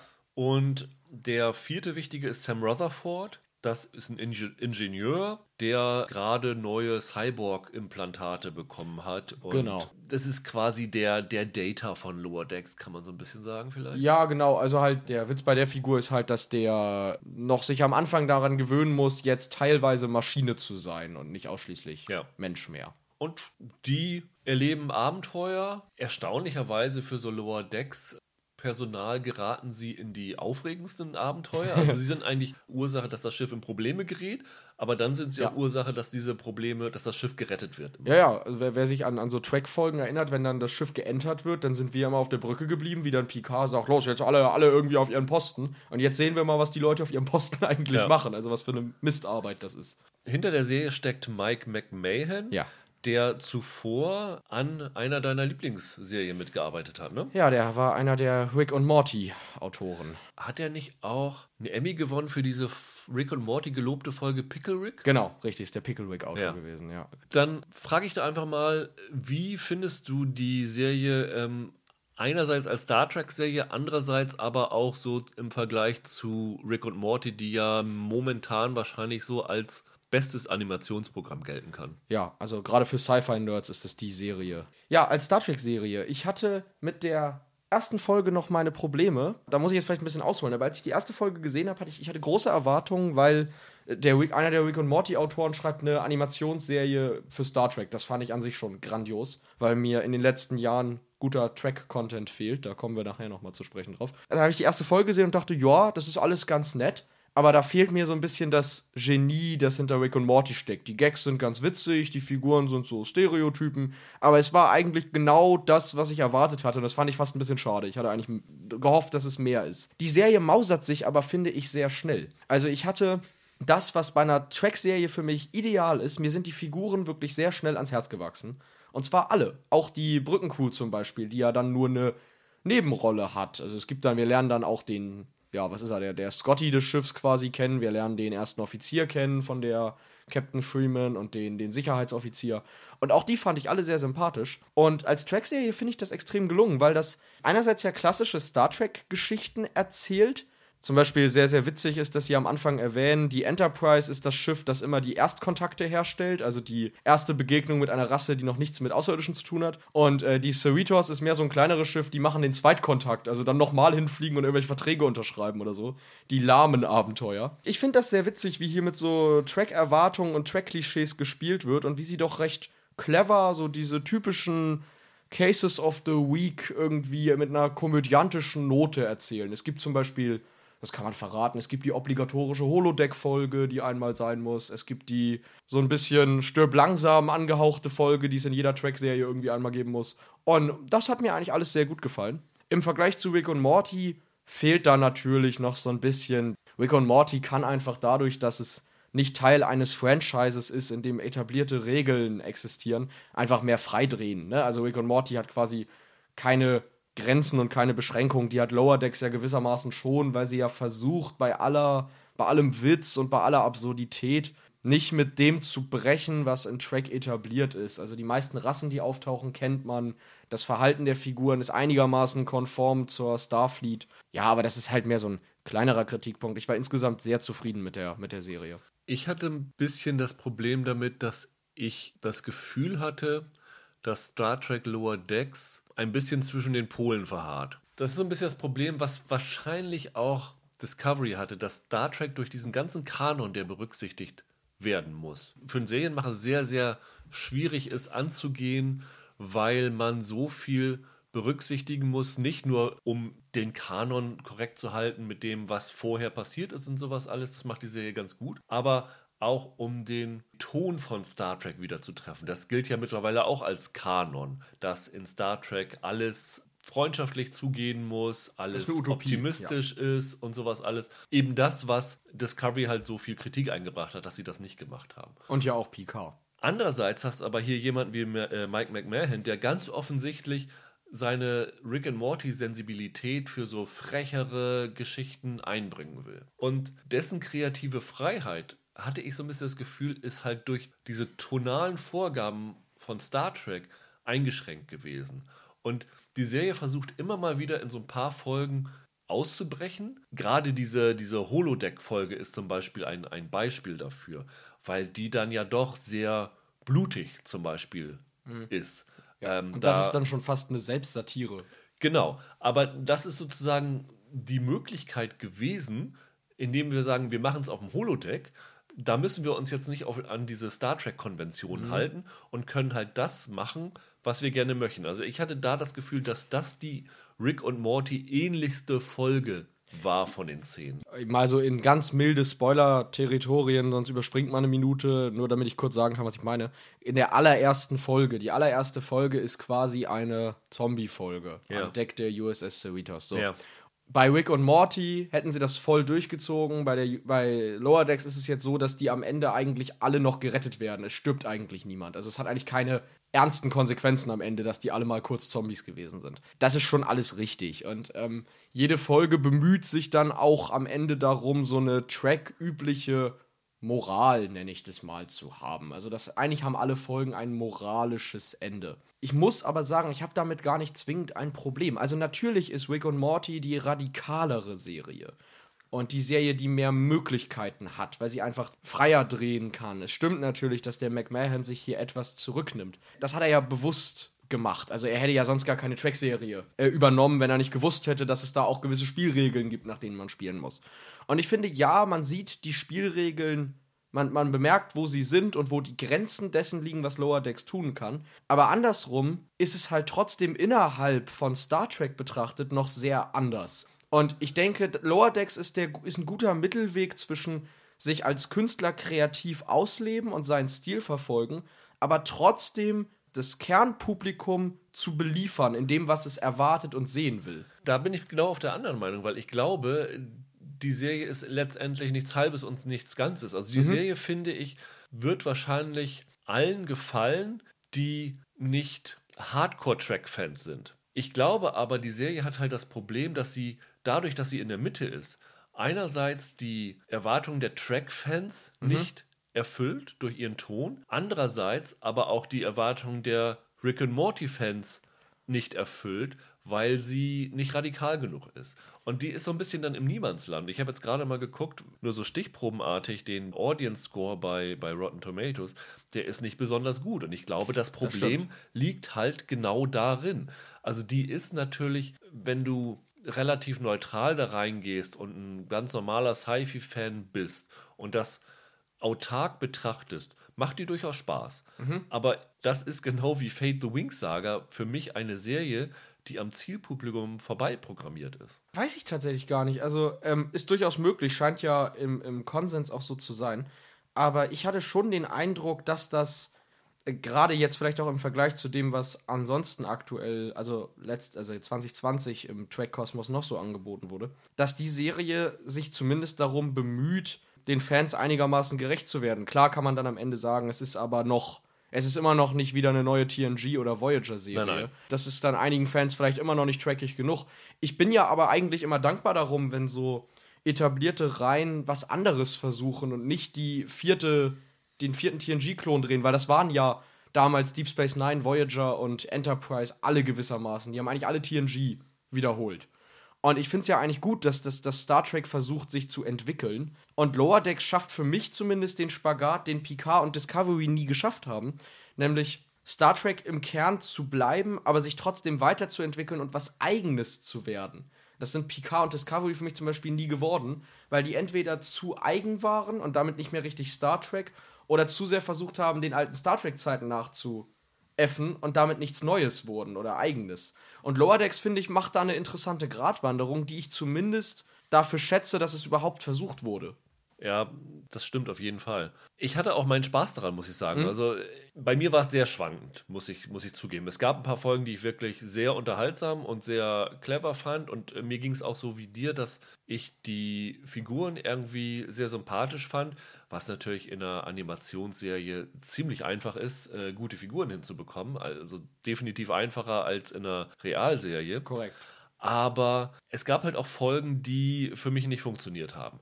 Was aber bei einer Serie wie Lower Decks nicht so ein Problem ist, weil du hier 20 Minuten hast, dann kommt Schnitt, nächste Folge und dann geht es wieder vielleicht besser weiter. Das ist was, was man besser verschmerzen kann, als, ich sag mal, den Ausflug ins Mirrorverse in Discovery in der ersten Staffel. Weil da hängst du dann wirklich in der Folge 45 Minuten, teilweise 60 Minuten fest und denkst, oh Gott, das ist so langweilig, wie soll ich das denn jetzt überstehen? Und dann kommt noch eine. Genau, und dann kommt noch eine. Und hier ist A, der Wechsel schnell und B, selbst wenn du den Plot nicht interessant findest, gibt es noch genug visuelle Feinheiten und Ideen, die dich ansprechen. Wobei ich finde, in dem geringen Maß, wie ich Rick und Morty gesehen habe, hatte ich das Gefühl, dass dort im Hintergrund sehr, sehr viele Gags immer noch ablaufen. Das ist hier bei Lower Decks jetzt nicht so mir aufgefallen. Nee, nicht wirklich. Dafür ist die Animationsqualität noch hochwertiger, ne? Also das Budget ist deutlich höher. Das sieht. Ich finde, die Animationen sehen teilweise spektakulär aus. Also die haben echt ein, ein wahnsinnig cooles Creature-Design und die haben, die haben sich echt tolle Sachen einfallen lassen. Es stimmt aber, die Hintergründe sind auffallend, es ist auffallend wenig los, außerhalb dessen, was man sehen soll. Das stimmt schon, das ist ein bisschen schade. Also da hat man noch Potenzial, denke ich, Ja. um, um mehr Gags, sodass du dann auch beim zweiten Mal gucken dann siehst, ach Moment, da guck mal, da im Hintergrund ist ja das und das passiert. Ich denke aber auch, das Wort Potenzial ist ganz entscheidend. Es stimmt schon, dass, die, dass diese Staffel jetzt, dass es so drei, vier Folgen gab, die für mich auch nicht so dolle funktioniert haben. Dafür fand ich die erwähnte Holodeck-Folge fand ich grandios witzig. Ja. Oder es gibt eine Folge, das kann man auch spoilerfrei erwähnen, wo das Schiff selbst so eine Art Naturhabitat wird und sich, und sich sozusagen so Terraforming mitten auf dem Schiff betrieben wird, ja. um es mal zu umschreiben. Die fand ich auch wahnsinnig gut. Ich denke aber, dass Lower Decks viel Potenzial hat, gerade jetzt auch gemessen an den Fanreaktionen in Staffel 2 sich weiterzuentwickeln und zu schauen, in welche Richtung man mehr ausschlagen will. Also gerade bei Star Trek ist es ja fast ein Running Gag, dass man sagt, die erste Staffel geht meist daneben und danach findet die Serie erst ihren Ton. Ich finde, bei Lower Decks ist es jetzt gar nicht daneben gegangen, aber trotzdem kann die, hat die noch viel Luft nach oben und das ist ja auch was Gutes. Und es kam zur rechten Zeit, weil gerade so ähm, die Dreharbeiten von den Realserien sind durch Corona natürlich jetzt irgendwie verschoben oder haben Ja. sich hingezögert. Animationsserien kannst du locker von zu Hause aus vom Homeoffice produzieren. Also jetzt hier bei Disney kam ja gerade dieses Pixar Popcorn raus. Diese Kurzfilme, die haben sie alle äh, am eigenen Schreibtisch ähm, entwickelt. Ja. Das ist natürlich ähm, ein großer Vorteil. Es ist ja auch nicht die einzige Animationsserie, die dieses Jahr, wir gehen mal davon aus, dass Lower Decks dieses Jahr fortgesetzt wird, ja. aber es kommt ja noch eine Animationsserie dieses Jahr, ne? Star Trek Prodigy. Ja, genau. Die läuft dann aber bei Nickelodeon und ist auf ein, ein äh, deutlich jüngeres Publikum zugeschnitten, was wahrscheinlich nicht sein wird, was uns oder ähm, Trekkies, den Eingestandenen. Oder Hardcore-Trekkies gefallen wird. Aber was ich ehrlich gesagt gar nicht blöd finde. Es hat natürlich einen Business-Hintergrund, dass man sich quasi so neue Star Trek-Fans heranzüchten will, wie es ja Star Wars zum Beispiel mit Clone Wars und so gemacht hat, wo sie dann ja, auch ein jüngeres Publikum an dieses an dieses Franchise gewöhnen. Aber das ist wirklich eine Zielgruppe, die man bisher noch nicht so wirklich beackert hat. Und wenn sie das vernünftig hinkriegen, ja. Warum nicht? Ich finde ja gerade deshalb, dass Lower Decks bei aller berechtigter Kritik, dass es nicht radikal und nicht heftig genug ist und so und, und auch vielleicht auch nicht Track genug dann wieder, dass das seine Berechtigung einfach deshalb hat, weil ganz ehrlich, im Star Trek-Kosmos ist so viel los aktuell. Es gibt eine Picard-Serie für die alten TNG-Fans. Es gibt Discovery, das ist das quasi das Universum forterzählt. Es gibt dann bald eine Kinderserie. Es kommt diese Pike-Serie für die ganz Retro-Versessenen. Yay! Ja, genau, für dich kommt für dieses Strange New Worlds oder wie das heißt. Genau. Also ich finde, da, da ist auch Platz für so eine Serie, die mal versucht, in so eine Anarcho-Richtung zu gehen, auch wenn sie es vielleicht dann nicht in, bis zum Ende durchzieht. Wobei in einigen Folgen dann wiederum schon. Alles, was in dieser Serie auf dem Holodeck passiert, ist einfach groß. Das ist halt das Problem von Star Trek. Star Trek hat ein Image mhm. und du schreckst viele Zuschauer davon, äh, damit ab, wenn, wenn Star Trek dran steht. Das heißt, du hast eine große Gruppe an Publikum, die sagen, oh, Star Trek gucke ich mir nicht an. Die wirst du wahrscheinlich nicht einfangen, es sei denn, es kommt irgendwie was, was auf einmal so, so eine, Sensation ist wie Mandalorian, dass alle drüber sprechen und die Leute denken, okay, ich gucke jetzt doch mal dran. Aber das heißt, du schreibst eine Star Trek-Serie eher schon auf ein Fanpublikum zu. Und dadurch bist du natürlich so ein bisschen, bisschen gefesselt. Also es gab ja diese jahrelangen Bemühungen, ich weiß gar nicht, ob die noch immer aktiv sind, dass Tarantino einen Star Trek-Film machen wollte. Er ist mittlerweile, glaube ich, auf Eis, ne? Das ist zum Beispiel ein Ding, wo ich mir vorstellen kann, das kann super interessant werden, das kann auch super spannend werden, aber ich glaube, das ist ein, wäre ein programmierter Flop. Ja, durchaus, aber da muss man auch ehrlich sagen, das ist so ein bisschen das Problem von Fandoms, ja. dass sie ja. zu verbissen sind, weil um ganz jetzt mal um ganz ehrlich zu sein, der wahrscheinlich unter Fans ja als beste Star Trek-Film geltende, der Zorn des Khan, der zweite Film damals. Der hatte, als er rausgekommen ist 1982, mit Star Trek de facto ziemlich wenig zu tun. Ja, Shatner und Co. waren dabei, aber die liefen auf einmal alle in irgendwelchen Militäruniformen rum und ballern sich da zwei Stunden in Raumschlachten gegenseitig mit dem Khan ab. Das hatte nichts mit der Originalserie zu tun, auch wenn die ganzen Figuren dabei waren. Der Borg-Film mit Picard, dieser First Contact oder wie ja. er heißt, der hat schlicht mit TNG nicht viel zu tun. Wenn man TNG gesehen hat, selbst die Borg-Episoden sind nicht mal ansatzweise so das ist ein, düster. Das ist ein Action-Epos. Ja, das ist ein Film, der sich mehr an die Alien-Reihe ja. oder sowas angelehnt hat. Aber das sind jetzt die Track-Klassiker, mit denen ist man aufgewachsen, also ich zumindest. Die gehören für mich zu Track dazu in 20 Jahren gehört aber Lower Decks halt auch für die Leute dazu, die jetzt mit Track aufwachsen. Und da sind Fandoms manchmal aus meiner Sicht zu verbissen, also Erneuerungen zu akzeptieren. Die wollen immer dasselbe nochmal sehen, was ja. sie quasi gewohnt sind. Da finde ich es eigentlich erfrischend, wenn einer wie Mike McMahon sagt, ganz ehrlich, ich mache da jetzt mal was anderes mit, auch wenn es dann, wie gesagt, nicht in letzter Konsequenz bis zum Ende geht, aber trotzdem mal was Neues zu probieren. Dann müsstest du ja der größte Fan von Star Trek Discovery sein von der Veranlagung her, ja, wenn das Writing nicht so eine Katastrophe ja. wäre. Dann ja. Dann lass uns mal auf die dritte Staffel zu sprechen kommen. Vierte ist ja schon ähm, genehmigt. Es hieß ja zwischendurch Yay. mal Gerüchte, dass die Sets abgebaut worden sind und ja. ähm, die Serie eingestellt werden würde. Da ist nichts dran. Also da ist tatsächlich eine vierte Staffel in Arbeit. Ich glaube, sie fangen jetzt, ich weiß gar nicht, ob sie schon angefangen haben zu drehen oder ähm, jetzt, jetzt, anfangen. Ja. Mhm. Ich glaube, es hatte sich ein bisschen verzögert. Aber wir haben ja damals, warst du dabei? Nee, ne? Ich glaube, ich habe es mit Andreas gemacht, über die ersten vier. Folgen gesprochen. Nee, da war ich nicht dabei. Wir hatten ja relativ damit abgeschlossen. Ich habe dann, nachdem ich, wie gesagt, diese Twitter-Nachricht bekommen habe, wo es hieß, dass die Serie sich für den Hörer positiv entwickelt hat und noch wieder dann nach anfänglichen Schwierigkeiten ins sich gut zu Ende gebracht hat, gedacht, okay, jetzt gucke ich mal rein, was daran ist. Also ich habe bisher, ich hatte nicht weitergeguckt, weil ich zum Beispiel von dir äh, gehört hatte, guckst dir nicht an, das ist, ist ganz schlimm. Und ich habe gestern dann, wie gesagt, neun Folgen durchgeguckt. Es ist irgendwie erstaunlich, es ist keine Serie, die Hate-Watching in der dritten Staffel bei mir ausgelöst hat. Und ich habe dann lange Zeit überlegt, warum ist das so? Warum hat diese Staffel nicht so eine extreme Reaktion bei mir ausgelöst wie die ersten beiden Staffeln, wo ich ja dann am Ende richtig, richtig abgekotzt habe über diese Staffeln. Und dann ist mir irgendwann aufgegangen, dass es daran liegt, und das ist leider noch viel schlimmer für Star Trek Discovery. Ich habe bei der ersten Staffel und dann bei der zweiten Staffel, als dann Anson Mount als Pike auftaucht, habe ich gedacht, geil, das ist was, worauf ich mich richtig freue. Und am Ende bin ich wirklich super enttäuscht gewesen von dem, was sie gemacht haben mit, der, mit diesem Potenzial. Und hier in der, diesen, dieser dritten Staffel ist es nämlich so, die Staffel hat zu keiner Zeit Potenzial gezeigt. Deswegen habe ich mich nicht so maßlos darüber geärgert und konnte die in einem Rutsch weggucken. Aber sie hat mich komplett kalt gelassen. Man lässt es passieren. Ja, genau. Oder? Also, So war es für mich. ähm, vielleicht darf ich ja über die Staffel trotzdem ein bisschen abkotzen. Aber es stimmt schon, sie hatte noch weniger Potenzial. Ne? Also die erste Staffel fing ja damals sogar noch ganz gut an und die zweite Staffel hatte ja dann ein paar gute Folgen. Damals Pike, der wieder auf die The Cage auf Talos 4, auf den Planeten Die ersten vier, fünf waren, glaube ich, super von der Ja. zweiten Staffel. Und ich finde, Staffel 3 hat zwei Figuren eingeführt, die für mich ganz gut funktioniert haben. Die kann ich auch nennen. Das eine ist Adira, ein, ein Trill. Und die andere Person ist ein Admiral äh, namens Vance. Und die beiden Figuren, eine kleinere Rolle. Die beiden Figuren haben für mich ziemlich gut funktioniert. Aber der Rest dieser Staffel, also so grandios die Serie ja auch aussieht, aber ich finde, dass die Drehbücher, da gibt es Folgen, also das spottet wirklich jeder Beschreibung bei dem Budget und bei dem Niveau, das so eine Serie eigentlich haben müsste. müsste.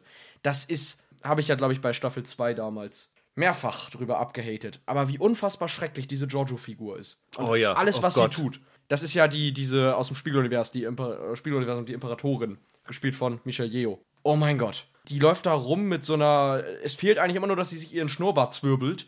Wie so ein Cartoon-Bösewicht aus den 50er Jahren oder so rennt die da durch die Kulisse. Und jeder zweite Satz besteht daraus, dass sie sagt: Am liebsten würde ich euch alle abschlachten. Das Schlimmste daran ist ja, und das haben wir, glaube ich, damals bei unserem ersten Podcast darüber gesagt, wir haben nicht verstanden, warum sie diese Figur überhaupt mitnehmen. Sie hatten, als diese dritte Staffel losging, haben sie ja schon angekündigt, dass es eine Section 31-Serie geben wird mit der Michelle Jo, mit ihrer Giorgio-Figur in der Hauptrolle. Genau.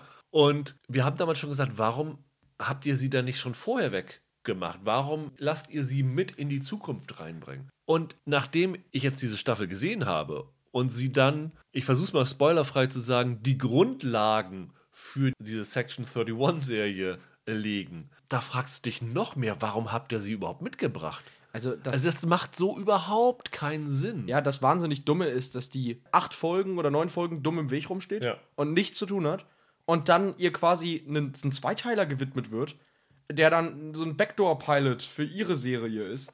Das ist, also das ist dermaßen bekloppt, weil es nirgendwo hinführt und ihr, ihr Zweiteiler dann die Staffel sogar aufhält. In der Geschichte, die, der Zweiteiler, Ja, ja. die die Staffel ja eigentlich Total. erzählt.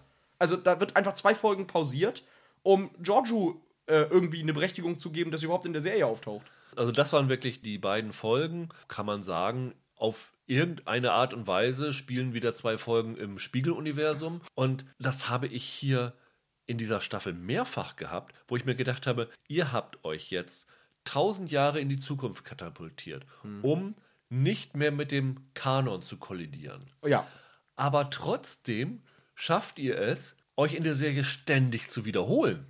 Ja. Also nicht nur diese Spiegeluniversum-Folge, es gab dann eine Folge, die ähm, auf dem Heimatplaneten von dem Buck oder Booker spielt, wo dann so im Wald so, so Krebse rumfliegen. Und das war wie diese Folge ähm, auf Kamina. Ja. Nur eine Ja. leichte Variation davon. Da habe ich mir gedacht, habt ihr euch jetzt nur tausend Jahre in die Zukunft katapultiert, um cool auszusehen, was die Serie definitiv tut. Nach wie vor. Die sieht, sieht herausragend aus, aber sie versuchen dann auch noch, das ist ja noch bizarrer, in dieser Zukunft sich verzweifelt an den Kanon immer wieder ranzuhängen. Sie bringen dann immer noch ja, damals war das und das. Es gibt dann noch einen Ausschnitt aus, ich weiß gar nicht, ob es aus einer. Serie oder aus einem Film war. Aus TNG, aus einer TNG-Folge. da denkst du, okay, ihr wollt dann doch irgendwie den Fans dann noch so ein bisschen Kanon-Anbindung bieten, aber ähm, das wolltet ihr ja gerade vermeiden. Also wenn ihr da Probleme mit gehabt habt, dann macht doch was Eigenes. Jetzt hattet ihr die Chance, was Eigenes zu machen und sie tun's nicht. Ziemlich früh in der Serie gibt es eine Folge, da habe ich wirklich ein bisschen auflachen müssen. Da landen sie auf dem Planeten zwischen und äh, da wird dann mit, mit Computereffekten richtig cooles Planetendesign entworfen. Und dann latschen sie in so einen 50er Jahre Wildwest-Saloon, ne, so aus, aus, aus einem Western-Film rauskopiert quasi. Und haben dann da so eine, weiß nicht, so eine Clint Eastwood-Szene oder, oder was das da sein soll. Das, das ist dermaßen lachhaft, weil die ganze Folge nirgendwo hinführt. Auch das kann man spoilerfrei sagen. Irgendwie gefühlt alle paar Folgen wechseln die die Position da auf der Brücke, um es mal vorsichtig auszudrücken, was sie da machen. Dann gibt es diese, diesen großen Plot. Also der, der Plot der Staffel ist ja, das hattet ihr dann ja auch schon erwähnt, dass das gesamte Dilithium oder fast das ganze Dilithium im Universum hops gegangen ist und die Föderation dadurch untergegangen ist. Äh, ein Event, das The Burn genannt wird, der Brand. Und das wird dann ja am Ende auch aufgelöst auf dermaßen bescheuerte Art und Ganz, Weise ganz schlimm, ja. dass ich da saß und dachte, habt ihr zehn Folgen lang eine Staffel geschrieben und euch dann erst bei Folge 11 überlegt, wie ihr das eigentlich auflöst? Also, das habe ich mir auch aufgeschrieben. Die Star Trek-Autoren sind die schlechtesten Mystery-Autoren, die ich jemals Ja. äh, mitgesehen habe. Ja. Also, äh, sie haben es bei den ersten zwei Folgen immer die Auflösung der Mystery vergurkt. Und hier haben sie nicht nur die Auflösung vergurkt, weil es spätestens zwei, drei Folgen vorher klar war, Ja. was die Ursache dafür ist. Sie haben aber auch den Aufbau von der Mystery in diesem Mal verbockt. Also das in der zweiten Staffel mit dem roten Engel, das hatte ja zumindest noch eine gewisse Faszination zum Mitraten. Das hat hier überhaupt nirgends äh, funktioniert.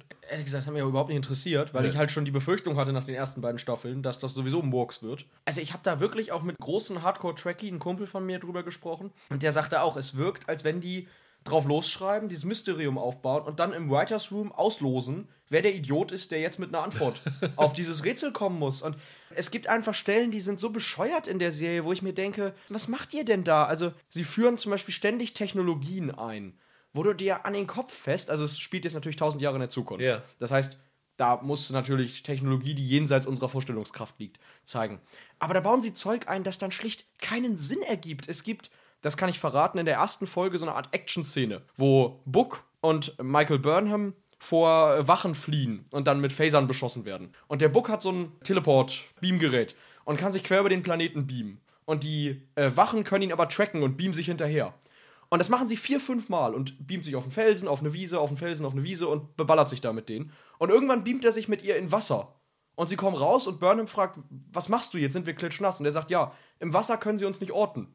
Wo ich da saß und dachte, ja, du Vollidiot, dann Dann beam dich doch gleich. ins Wasser. Also, wie blöd bist denn du, dass du da erst 20 Minuten brauchst, um auf die Idee dann zu kommen? Das, das Schlimmste an dieser Techniksache ist ja, es gibt dann ja halt auch so Sachen, dass das Schiff vom Buck sich irgendwie frei in neue Formen zusammensetzen Oh ja. kann, damit er überall durchkommen kann und sowas alles. Das sieht so Ähm. geil aus, aber ist so doof. Ja, und das Problem ist, das ist mir in dieser Serie extrem aufgefallen. Wir reden ja immer über dieses Deus Ex Machina, dass äh, eine Sache passiert, die sozusagen von den Autoren aus dem Hut hervorgezogen wird, um ein, ein Problem zu lösen. Und es gibt in dieser Serie so viele Geschichten, die Deus Ex Machina haben. Du hast fast in jeder Folge irgendwelche technischen Sachen, die eingeführt wurden, um für die, für die Autoren ein Problem zu lösen. Das macht für mich ziemlich deutlich, wo für mich das Problem bei Star Trek Discovery liegt. Früher in den klassischen Serien wurden Probleme immer gelöst, weil die Figuren eine clevere Idee hatten, weil sie sich was überlegt hatten, weil sie gemeinschaftlich eine Lösung entwickelt haben. Ja. Hier kommt einfach zack, Ja. eine Technik, Problem gelöst. Das ist für mich nicht Star Trek, weil so geil, wie dies aussieht, so, so toll wie eine Zukunft ist, so, so futuristisch wie Star Trek schon immer war, wurde es immer auf eine menschliche Ebene runtergebrochen. Und das vergisst Star Trek Discovery für mich vollkommen. Ja, so, so dusselig das ist, aber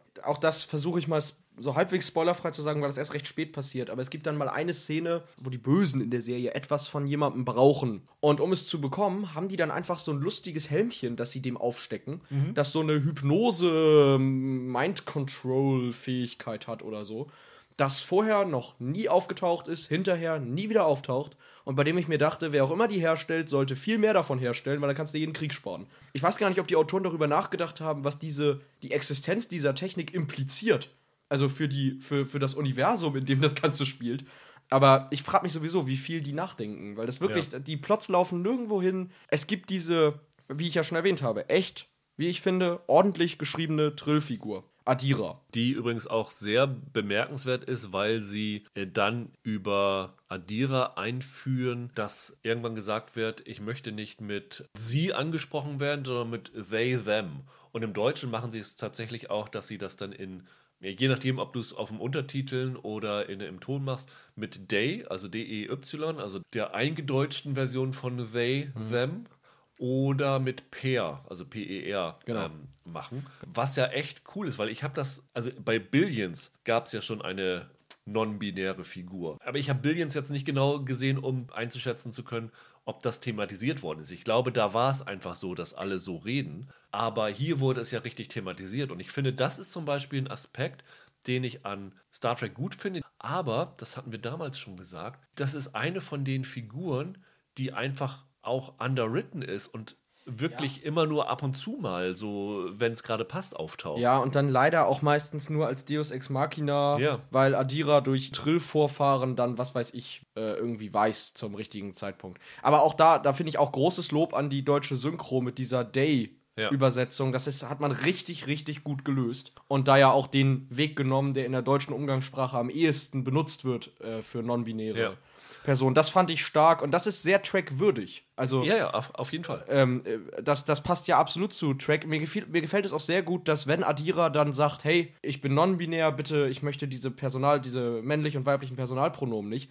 dass da kein großes Ding draus gemacht wird, sondern alle dann sofort das richtig machen und es da gar nicht erst irgendwie, weil das passt auch zu Track, das wird akzeptiert, da gibt es gar keine Diskussion drüber, das ist einfach richtig so. Und das finde ich ist der stärkste Aspekt dieser verguckten Staffel. Ja, aber äh, was ich eben schon sa- gesagt habe, dass Adira halt nur ab und an, also wir haben ja das, glaube ich, schon oft gesagt, dass es in dieser Serie viele Figuren gibt, die wir mögen. Ich mag zum Beispiel Tilly, finde ich äh, super. Ich mag zum Beispiel Saru, finde ich super. Saru ist super. Aber es gibt die Tendenz in der Serie, das Personal als Verschiebemasse zu betrachten. Es gibt einfach zu viele Figuren, mit denen die Autoren nichts anzufangen wissen. Dazu gehört zum Beispiel Detmar oder Owujukun oder Nan, die Sicherheitsoffizierin, denen sie keine Storyline geben, für die sie auch keine Idee haben, was sie damit machen wollen. Und es war ja in den ersten Staffeln schon so, dass Figuren relativ schnell ersetzt worden sind. Also zum Beispiel die Cyborg-Dame, die sie dann ja als äh, mittlerweile als, äh, also die Schauspielerin ist ja jetzt Lieutenant Nielsen, heißt sie, glaube ich. Das Ja. ist ja die Schauspielerin, die sie vorher gespielt hat, damit sie nicht sie in die Maske stecken müssen. Aber auch die hat noch keine eigene Identität entwickelt. Und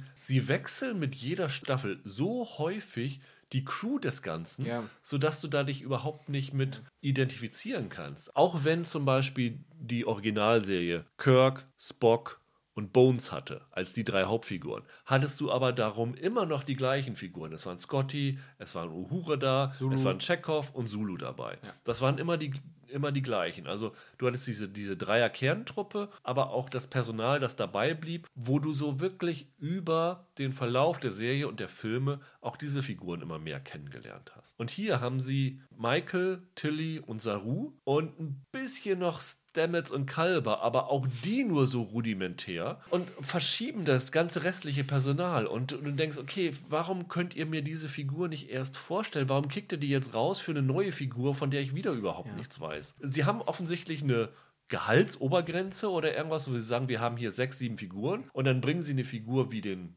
Booker neu dazu und sagen, okay, dafür müssen wir jetzt aber wen anderes rauskicken. Und so schreibt man nicht. Ja, es gibt diese absurde Szene ziemlich früh in der Staffel, über die ich jetzt einfach mal verrate kurz, wo sie zur Erde fliegen. Und da gibt es wirklich einen fast schon absurden Moment, als nämlich die ganze Brückencrew da, die Namen, die du eben aufgezählt hast, die ich mir nach drei Staffeln immer noch nicht merken kann, nach unten sich beamen und sich unter so einen Baum setzen. Ja. Und darüber sprechen, wie viel sich doch verändert hat nach 900 Jahren, weil sie doch alle in die Zukunft gesprungen sind. Und ich so dachte, das wäre voll der gefühlvolle Moment, wenn ich jemals einen von euch schon mal unter einem Baum hätte sitzen sehen oder wüsste, wie ihr heißt. Da fängt es ja schon an. Ja. Tilly kenne ich, der Rest, keine Ahnung, wer ihr seid. Mit der Detmar beginnen sie am Anfang der Staffel so eine Art PTBS-Geschichte. Posttraumatische Belastung. Ja, ja, genau. Wird überhaupt nicht mehr wieder aufgegriffen. Haben sie nach vier Folgen vergessen, Ja. dass sie das eingebaut haben. Und es gibt leider, und das war in Staffel 1 und 2 schon schlimm, es gibt die nervige Tendenz, dass immer, wenn ein Problem auftaucht und die Musik anschwillt und man sich fragt, was kann jetzt passieren, du reinrufen kannst, Michael rettet euch. Und dann kommt Michael Burnham und rettet alle. Das finde ich so absurd. wie gesagt, mich stören noch mehr die Figuren, also auch das Jet Reno. Klar, das Tick Notaro, die hat nicht so viel, äh, so viel Zeit, da immer zu kommen, aber dann immer, nach drei Folgen kommt sie mal, kommt sie mal ran. Und dann heißt es ja, wo warst du denn die ganze Zeit? Ja, ich habe das und das äh, ja. rumgebastelt und jetzt habt ihr mir die Energie geklaut. Ich mag die Tick Notaro-Figur total. Ebenso. Aber entweder holt ihr sie komplett zur Crew, wenn sie das zeitlich nicht haben will, dann muss man sich von der Figur auch verabschieden. Weil dieses, ich tauche mal alle drei Folgen für fünf Minuten auf, funktioniert für mich nicht. Nee, überhaupt nicht. Du hast natürlich recht, das Aufregepotenzial war diese Staffel kleiner, einfach weil, Ja. auch, weil auch die Höhepunkte fehlten. Ja. Also dann Du, du konntest das, das gut durchgucken, wie gesagt, bis auf die beiden Mirrorverse-Folgen, die Oh, war wirklich ein Desaster ja. waren. Aber du konntest es gut durchgucken. Man konnte sich an ein paar Schauspielern freuen. Was aber auch ein Problem ist, ist, ich weiß es gar nicht mehr, ob es in den ersten beiden Staffeln auch so war. Ich habe das Gefühl, dass es in dieser dritten noch extremer geworden. Sie haben fast komplett den Humor aufgegeben. ja, das ist richtig. Und Star Trek war auch immer eine Serie, die ein bisschen, zumindest in einigen Folgen, immer Augenzwinkern waren. Und dieses Gefühl habe ich hier nicht. Ich glaube, ein großer Fehler dieser Serie ist, dass sie der Discovery kein Holodeck gegeben haben. Absolut. Weil dadurch kannst du lustige Folgen einbauen, was natürlich, sagen wir mal so, in den alten Serien auch immer war, die hatten 22, 24 Folgen pro Staffel Ja, ja. und du musstest ein bisschen äh, Füllmaterial oder irgendwas haben. Dann gab es mal Data with Sherlock Holmes Ja. und sowas, ne? Aber offensichtlich gibt es sowohl bei den Schauspielern als auch bei den Autoren den Bedarf, sowas zu machen. Und weil sie nichts anderes haben, weil sie so ein bisschen Eskapismus und ich nenne es mal in Anführungsstrichen Karneval haben wollen, bringen sie immer dieses Mi- Mirrorverse wieder zurück. Weil gerade Mary Wiseman als Tilly hat riesen diebisches Vergnügen, das sieht man daran, sowas zu spielen Die Killy dann zu die Killy zu spielen. Da denke ich mir, okay, wenn ihr jetzt hier eine ein Holodeck hättet, dann hättet ihr diese Stadt, dieses Mirrorverse, hättet ihr in dieser Staffel auch zwei Folgen, die nicht zur Handlung beitragen, zwischendurch steuern, streuen können, wo irgendwelche Figuren lustige Abenteuer Ja. auf der Erde früher erleben oder sowas. Das fehlt und dadurch fehlt der Humor und auch so der Spaß für die Schauspieler. Überhaupt, wenn wir bei Schauspielern sind und verschenktes Potenzial, wozu, das ist ja nicht mal ein Spoiler, weil das ist ja gar keine wichtige Rolle, wozu besetzt man David Cronenberg, den David Cronenberg, wenn er dann nur zehn Sätze in der ganzen David Serie sagt? Cronenberg war dabei? Hab ich ist mir total Der vorbeigegangen. alte Mann mit der Brille, der Giorgio interviewt. Ach, das, ist Cronenberg. Das ist David Cronenberg. Ah, okay, ja, ja. Wa warum besetzt du den, damit er in drei Folgen mit einer Brille im Hintergrund steht und zehn Sätze insgesamt in der ganzen Serie sagt? Das habe ich ja nun auf meinen Lebtag nicht begriffen. Das ist dermaßen komplett verschenkt, jemanden wie den dazu zu holen. Ich meine, Stephen Hawking war ja auch mal bei Star Trek. Ja. Aber da haben sie dann wenigstens was mit gemacht, das war dann witzig. Aber was war das denn? Also, der ist aufgetaucht und ich dachte, oh geil, Cronenberg, da kommt jetzt irgendwas mit dem. Nö, überhaupt nicht. Allerdings so- soll der in Staffel 4 auch wieder dabei sein. Also Ja, Ich super. weiß aber nicht, in welchem, welchem Umfang. Vielleicht sagt er dann elf Sätze. Ich freue mich schon. Es ist halt ein bisschen, bisschen schade. Also hat Star Trek noch Potenzial? Also wie gesagt, ich bin echt gespannt auf Strange New Worlds. Also weil ich das Gefühl hatte, mit den Darstellern, mit den Figuren, auch mit dem Witz, der da halt in der zweiten Staffel darüber noch reingekommen ist, gibt es da tatsächlich die Möglichkeit, was Klassisches einzuführen. Es ist natürlich auch die Frage, ob jemand noch heute klassisches Star Trek sehen will. Das wird dann so Aber Orville, ne? da sie offen, da offensichtlich neues Star Trek auch keiner sehen will, warum geht ihr nicht darauf zurück? Aber halt diese Sache, dass sie ja den Alex Kurtzman, der ja auch für Discovery verantwortlich ist, zum Kevin Feige von Star Trek gemacht haben, der so da Mhm. oben drüber ist, alles plant, das macht mir ein bisschen Sorge. Also sie haben ja, Ja. irgendwie bis 2027 schon Alles alles geplant. durchgeplant, wie viele Star Trek-Shows sie machen wollen. Und ja, das ist alles schön und gut, aber kriegt doch erstmal eine richtig gute Star Trek-Show hin, bevor ihr expandiert. Macht doch einmal euer Mandalorian, bevor ihr Book Ja. of Boba Fett macht. Ja. Macht nicht erstmal eine, eine mäßige Serie, was ja wirklich alle sagen, über die ganze drei Staffeln gesehen wie Discovery und macht davon Spin-off wie Section 31. Wer will denn das sehen? Das guckt sich doch keiner an. Ja, exakt. Ich, ich finde ja auch, so gut ich Lower Decks jetzt finde, aber könnt, kann dieses Team nicht erstmal beweisen, dass es eine richtige, normale Star Trek-Serie kann, bevor sie versuchen, Animations-, Kinder- und weiß ich nicht, was Section 31 wird, Ja. faschistische Gewaltserie Ja. Zu, zu wuppen. Aber zu deiner Frage, ich finde, ja, Star Trek hat noch Potenzial, weil der Witz ist doch gerade auch jetzt in diesen Zeiten, ist das, was Star Trek ausmacht, unglaublich wichtig. Ja. Dieser utopische, wir müssen zusammenhalten Gedanken, wir müssen gemeinsam als Gesellschaft uns Problemen stellen und gemeinsam überlegen, wie wir das überwinden können. Gerade jetzt brauchen wir sowas wie Star Trek. Das Problem ist nicht Star Trek, das Problem sind die wirklich schlechten Autoren. Ja. Das muss man bei Discovery und auch bei Star Trek PK ganz deutlich so sagen. Das Bizarre ist, als Elevator-Pitch, so in ein, zwei Sätzen zusammengefasst, klingen diese Star Trek-Serien alle ganz geil. Ja, Aber sie schaffen es dann halt nicht, über diesen Elevator-Pitch hinauszukommen. Und das müssen sie erst einmal, einmal zeigen. Also, ähm, es ist ja auch keiner nach Star Trek Enterprise, eine Serie, die nicht schlechter als Discovery war, aber trotzdem Qualitätsabfall war und hat gesagt, wir machen jetzt hier eine Animationsserie, hier dieses und jenes. Natürlich ist das Problem darin, dass CBS oder Viacom relativ wenige IP hat, Ja. aus denen sie Sachen machen können. Ja. Und natürlich jetzt versuchen, aus Star Trek so den letzten Tropfen rauszubringen. so sieht es aber auch aus. Ich weiß nicht, ob das das Richtige ist. Und ich glaube, das hat halt keine Substanz, weil mit jeder Serie, die nicht funktioniert, beschädigst du das Star Trek-Label so sehr, Ja. dass die nächste Serie noch mit weniger Freude aufgenommen wird und äh, weniger Leute überhaupt reinschauen. Ja. Das ist ein Problem. Und deshalb muss ich halt sagen, also wirklich, mein Plädoyer ist, Star Trek kann nach wie vor funktionieren. Star Trek hat so viele verschiedene Möglichkeiten, sich zu entwickeln. Aber diese Abrams-Filme, die da im Kino liefen, jetzt Discovery, PK, die Autoren haben einfach, die sind einfach nicht gut. Der Witz ist ja, dass die Star Trek Discovery ist was ganz anderes als Track vorher war. Aber das würde funktionieren, wenn irgendwer da vernünftiges Storytelling gebacken bekommen würde. Das ist das ganze Problem hinter und Discovery. Charakterzeichnung, ja. Ja, das ist das Problem hinter Discovery. Nicht Star Trek, die Marke, der vielgescholtene Kanon. Ein guter Autor kriegt das hin. Und das Bizarre ist ja, jeder weiß, egal ob man jetzt wirklich Discovery gut fand, Ja. aber jeder weiß letztendlich, dass Discovery, das Experiment hat nicht funktioniert. Es ist nicht das geworden, was sich die Fans, was sich die Macher, was sich irgendwer versprochen hat. Und sie haben es jetzt geschafft, nach drei Staffeln ein Ende zu setzen, wo du denkst, okay, der Bogen ist geschlossen, die Serie könnte jetzt mit dieser dritten Ja. Staffel gut enden, Experiment gescheitert, wir versuchen was Neues und lassen Discovery jetzt weg. Aber jetzt machen sie eine vierte Staffel davon. Das hat keiner verlangt. Es macht inhaltlich wenig Sinn. Ja. Natürlich kann man sagen, jetzt ist mit dem Ende der dritten Staffel noch ein, noch ein neuer Dreh reingekommen, aber bitte, also wir haben jetzt diesen Dreh schon nach der zweiten Staffel gehabt. Es war ja so, so ein ähnlicher. Und dann denkst du dir, oh, Kinders, nee, das muss ich nicht sehen. Und es wäre eigentlich für die Entwicklung der Figur ein schlüssiges Ende gewesen, die Serie so enden zu lassen. Ja, absolut. Und jetzt zu sagen, wir machen eine vierte Staffel, bitte, was soll's? Also macht da mit dem Geld, das ihr da reinsteckt, macht da Strange New World super, macht da vielleicht einen ganz neuen Star Trek-Ansatz mit neuen Autoren, die Star Trek vielleicht noch mehr verinnerlicht haben und vielleicht verstanden haben, was Star Trek gut Ja. gemacht hat. Ja, und kleine letzte Anmerkung. Discovery sieht wirklich grandios aus, Ja. aber das braucht es gar nicht mal zwangsläufig tun. Also ich glaube, vielen Track-Fans wären gute Geschichten sehr viel wichtiger. TNG hat jetzt auch, hat heute noch Wiederschaupotenzial und ist effekttechnisch längst angestaubt, ist ja schon fast zu viel gesagt. Discovery muss nicht aussehen wie die, neuen Star Wars-Filme, was die Effekte angeht. Einfach, einfach besser schreiben. Das Ja. ist wirklich alles, was man, was man den Autoren da ans Herz legen kann. So sieht's aus. Dann, vielen Dank. Gerne. Wir haben uns jetzt, also es ist, glaube ich, nicht so in die Richtung gegangen, wie sich Jörn das versprochen hat mit Star Trek Discovery, aber Ja. wir können uns ja nicht verstellen. Also es Ja, hat, ich- es hat Ja, ich meine, ich, ich gönne es jedem, der da immer noch seinen Spaß dran Ja. hat. Ich würde mir ja auch wünschen, dass mir der aktuelle Track-Content besser gefällt. Also ich gönne es jedem. Absolut. Aber bei uns hat es leider nicht so funktioniert. Aber wie Nee. gesagt, es, also man, man kann es immer noch nebenbei gut hergucken.